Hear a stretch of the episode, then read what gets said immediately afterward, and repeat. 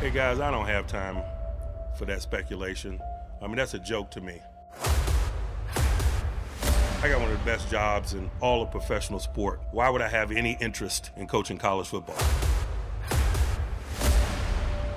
That'll be the last time that I address it. And not only today, but moving forward. Never say never, but never.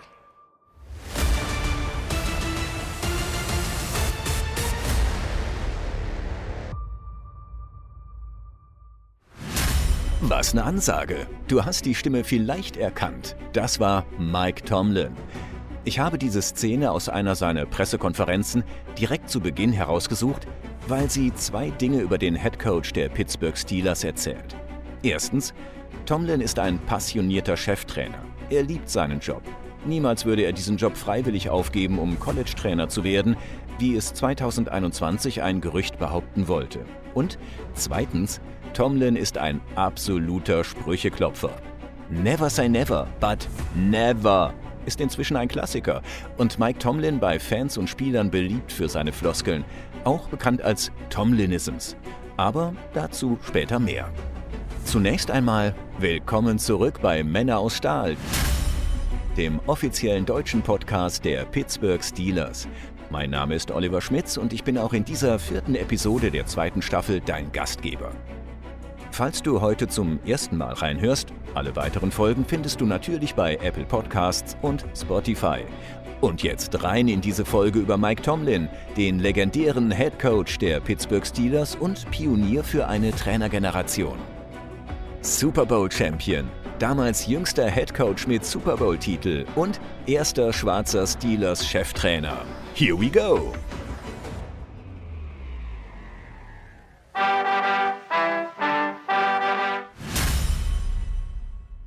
What inspires me as a coach, really, to be blunt, my failures as a player, I could never live with. I wanted to be a great player, man, and I wasn't. I never got over that. And I take that same energy into coaching. Seriously. Das war Mike Tomlin vor ein paar Monaten im Pivot Podcast der drei ehemaligen NFL-Profis Channing Crowder, Fred Taylor und Ryan Clark. Mit starken, ehrlichen Worten. Mit offenen Worten, wie man sie von Coach Tomlin eigentlich nicht so oft bekommt. In seiner Anfangszeit als Trainer war er selten in Podcasts und in den sozialen Medien unterwegs. Okay, sind wir ehrlich. Als Tomlin 2007 Head Coach in Pittsburgh wurde, waren Podcasts und Social Media noch Fremdwörter. Inzwischen hat er sogar einen eigenen Instagram-Kanal. Aber nochmal zu Tomlins Aussage im Pivot Podcast, aus dem ich heute öfter Sequenzen spielen werde. Tomlin sagt darin, dass er selbst kein guter Footballspieler war. Er wollte einer sein, schaffte es aber nicht. Diese Energie steckt er jetzt in seine Arbeit als Coach, wie du hier hören kannst.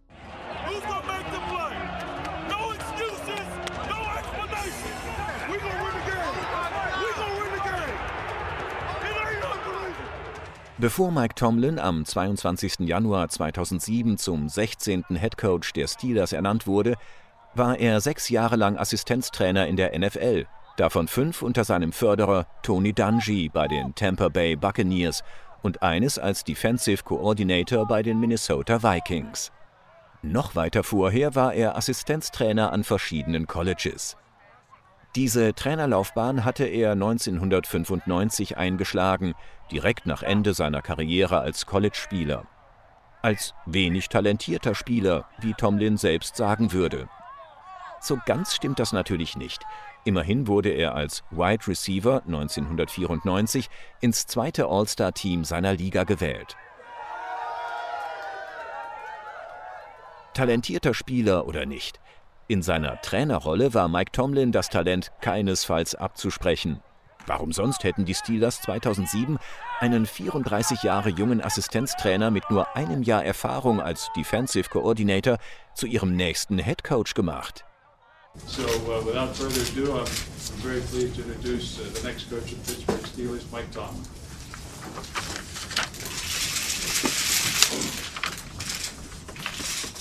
Uh, good afternoon. Uh, I think first and foremost, uh, my wife and I would like to give honor and thanks to God for uh, opening this door for our family, bringing us to this great city of Pittsburgh. Um, without a doubt, we'd like to thank the Rooney family. For, for having interest in us and allowing me to take, take part in this process and naming me head coach. You know. It's a great honor to be a part of uh, one of the most storied franchises in all of professional sports. Um, we're coming to grips with what that means, uh, but uh, we're having fun. Uh, we intend to make no bold predictions about what we're going to do. What we are going to do is uh, promise to have a first-class blue-collar work ethic and how we approach our business. Keine bold predictions zu den Zielen mit dem Team, sagte Tomlin damals bei seiner Antrittspressekonferenz. Er machte keine Versprechungen, aber der Hunger auf den sechsten Super Bowl-Titel war damals riesig. Das wusste auch der junge Cheftrainer Neuling. Und die Journalisten ließen, das ist schließlich ihr Job, bei der ersten Pressekonferenz in Schwarz-Gold auch keine Chance aus, Tomlin daran zu erinnern. Uh, Chuck No, Bill Cowher, Mike Tomlin. Have you thought about the company that you keep? No, I try not to. uh, no, I, you know, I'm, I'm, I'm somewhat of a football historian. Uh, got a great deal of respect uh, for those that come before me, and uh, just look forward to maybe doing my part and maybe provide a shoulder for those that come after me. Chuck Noll und Bill Cowher sind die Trainerlegenden in Pittsburgh, wie du vielleicht noch aus Episode 6 der ersten Staffel Männer aus Stahl weißt. Mike Tomlin ist in ihre Fußstapfen getreten. Fußstapfen in der gigantischen Größe von fünf Super Bowl-Titeln. Kein Wunder, dass der neue Trainer Respekt für die Leistung seiner Vorgänger hat, er aber den sowieso schon riesigen Druck nicht noch durch eigene Vorhersagen erhöhen wollte. Tomlin wusste, er hat ein intaktes Team mit massiver Defense und einem talentierten Big Ben als Quarterback. Nun ging es an die Arbeit. Und nur zwei Jahre nach seinem Antritt hatte sich diese Arbeit bereits bezahlt gemacht. Gets the snap. He scrambles around, throws it back corner of the end zone. Santonio with a touchdown! Santonio home! I don't know how he did it!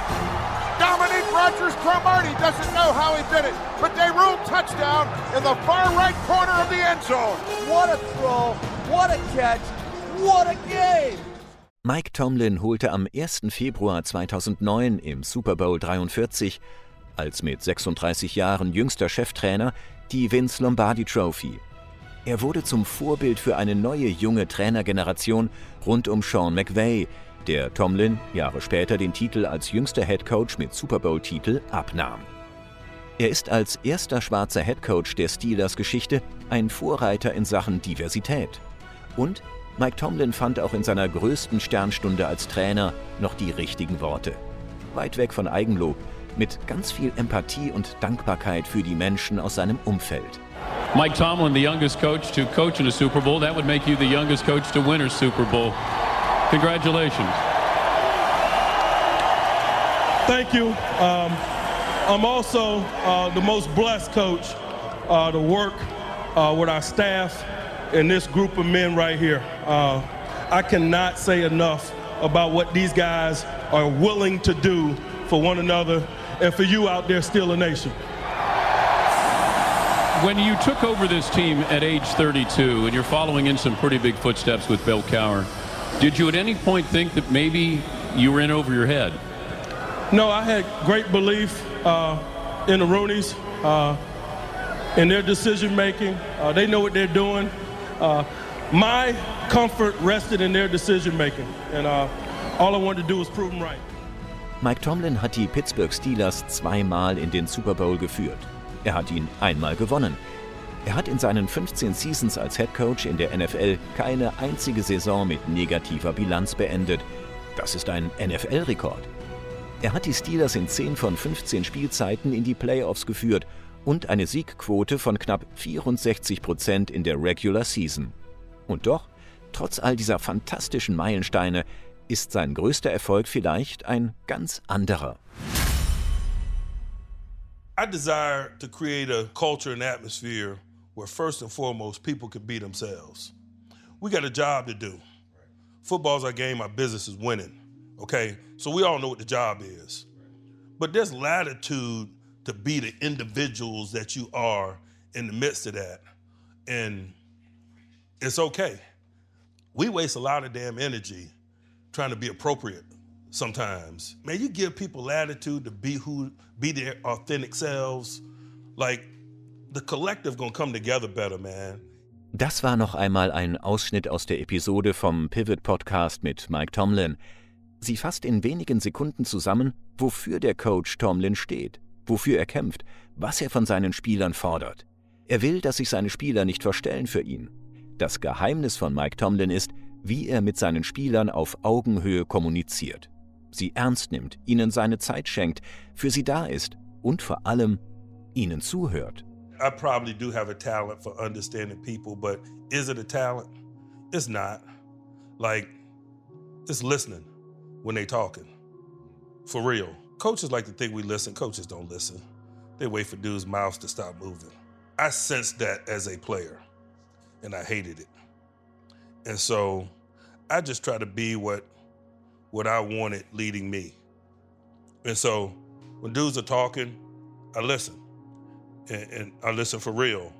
It doesn't necessarily mean that it's going to produce action that's in alignment with what they want, but I listen.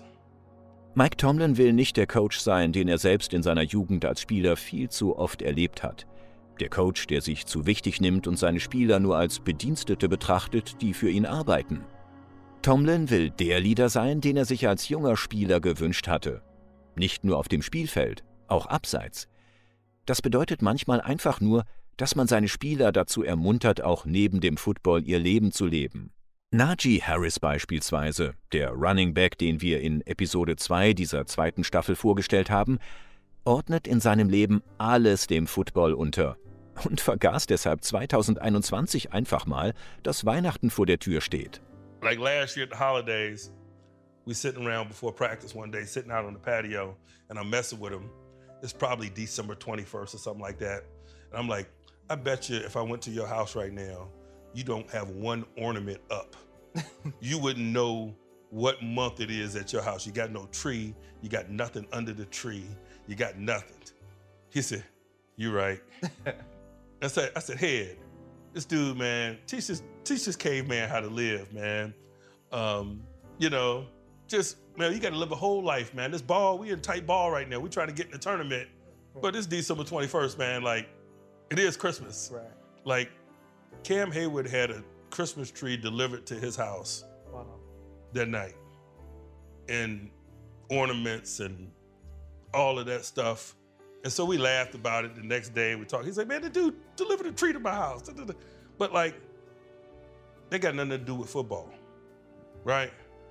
But we just want him to know that we need certain things from him in the football way. And so we're going to help him with the other aspects of his life because I can't run the ball and neither can Cam Hayward. Yeah. Yeah. You you know what I mean? Yeah. So we got we got that other stuff. We can help you with that other stuff. Mm-hmm. What I'm excited about. That's a snapshot of kind of what I'm excited about. In der ersten Staffel von Männer aus Stahl habe ich Steelers-Reporter Bob Labriola zu Mike Tomlin befragt. Er beschreibt den Headcoach liebevoll als Vater für viele seiner Spieler.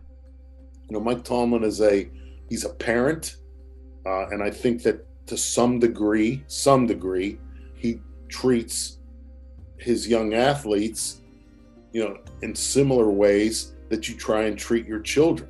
You want to nurture them and develop them, but you also don't want them stepping out of line or doing stupid things or hurting the group with their own selfishness or whatever. Diese menschliche Komponente zeigt Mike Tomlin überall. Das ist seine Art. Aber natürlich bleibt auch er nicht immer der abgeklärte, ruhige, vernünftige Papa, der erwachsene Mann, der alles nüchtern sieht und das Leben bis ins letzte Detail verstanden hat. Er kann sich auch von den Emotionen des Footballs anstecken lassen, wenn er mit einer Schiedsrichterentscheidung nicht einverstanden ist zum Beispiel. Explain that call to me. Explain the call to me. Don't to swear. Just, I'll figure this out. Walt, explain the call to me. We're, we're trying to figure it out here first. Uh, yeah, let me know when you do.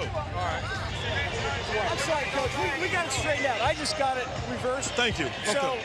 it It's on them. Yeah, yeah, yeah. It's on them. He went out of bounds and blocked your guy. Yeah, okay. Okay, thank you. Yeah, we'll get Thank you. out. I apologize for cussing at That's you. all right. You didn't cuss out. Am Ende des Tages ist und bleibt Mike Tomlin ein Gentleman. Einer, der mit allen den respektvollen Umgang sucht, ob Gegner, Schiedsrichter oder eigene Spieler. Ein Trainer, der entgegen der vielen eher wortkargen Charaktere seiner Zunft gerne kommuniziert. Ja, Tomlin spricht viel und gerne, auch wenn er manchmal das Gegenteil behauptet. Das ändert aber nichts daran, dass ihm der Inhalt des Gesagten am wichtigsten ist und er deswegen gerne in kurze, knackige, unvergessliche Sätze packt, was sich seine Spieler merken sollen. Erinnerst du dich an die Anfangssequenz, als Mike Tomlin den Gerüchten um seinen Wechsel in den College-Trainerbereich ein Ende setzte? Hey guys, I don't have time for that speculation. I mean, that's a joke to me. Um, I got one of the best jobs in, in all of professional sport. Why would I have any interest in coaching college football? That'll be the last time that I address it. And not only today, but moving forward.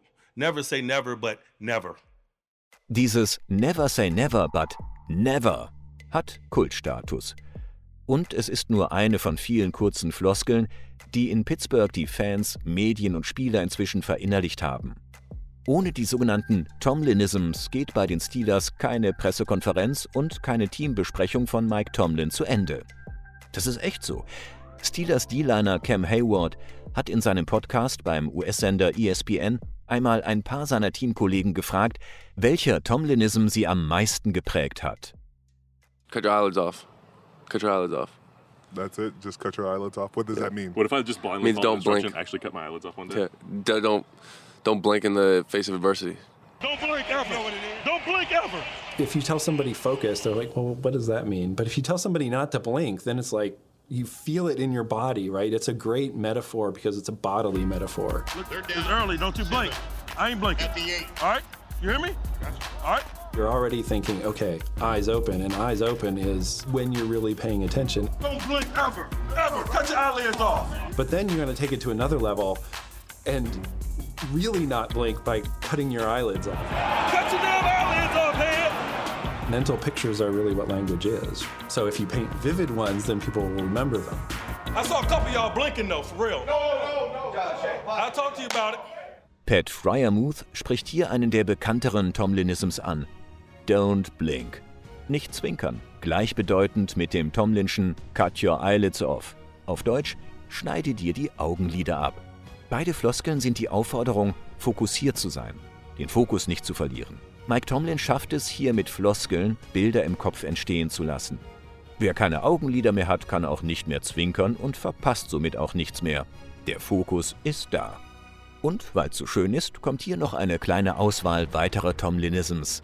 it's a fine line between you know drinking wine and squashing grapes as we say in this business and sometimes it's very subtle You know, we have four preseason games, and so we, we feel like we're going to get enough of the nameless gray faces that we compete against, and so we weren't in that market this year. You know, he didn't urinate down his leg, man. That's a great place to begin. You know? Die drei muss ich vielleicht kurz erklären. It's a fine line between drinking wine and squashing grapes. Der Unterschied zwischen Elite und einfach nur gut ist marginal. Es kommt auf die Details an. Nameless Grey Faces. Es ist egal, gegen welchen Gegner wir spielen. Wir fokussieren uns auf uns. He didn't urinate down his leg. Der Spieler hat sich nicht vor lauter Panik in seinem ersten Spiel in die Hose gemacht. Er ist der Aufgabe gewachsen. Der mit Abstand bekannteste Tomlinism dürfte aber der sein, der fest in der Philosophie des Teams verankert ist. Uh, the standard is the standard. The standard is the standard. The standard is the standard. That's what the standard is the standard means every single time I say it. Was Tomlin damit meint, die Aufgabe der Steelers ist es, ihre Spiele zu gewinnen. Die Wege zum Sieg können sich ändern, die Vorbereitung aufs Spiel kann variieren, aber am Ende des Tages zählt der Sieg, denn Football ist das Tagesgeschäft des Teams. Ausreden gibt es nicht. Und das ist dann auch ein guter Schlusspunkt für diese Episode. Mike Tomlin ist ein vielseitiger Leader, Vater, Mensch. Das haben die vergangenen Minuten bewiesen. Er kennt die Erwartungen an seine Person als Head Coach ganz genau. Er kann mit dem Druck umgehen. Er kann mit Menschen umgehen. Und er weiß, wie er mit seinen Spielern umgehen muss, damit sie sich mit dem Team identifizieren und alles geben für die Pittsburgh Steelers. Das war sie schon wieder, die vierte Folge der zweiten Staffel Männer aus Stahl. Ich hoffe, du sprichst ab sofort auch nur noch in Tomlinisms mit befreundeten Steelers-Fans. Falls dir Männer aus Stahl gefällt, abonniere diesen Podcast beim Anbieter deines Vertrauens. Vielen Dank. Wir hören uns im Dezember wieder. Bis dahin, here we go, Steelers!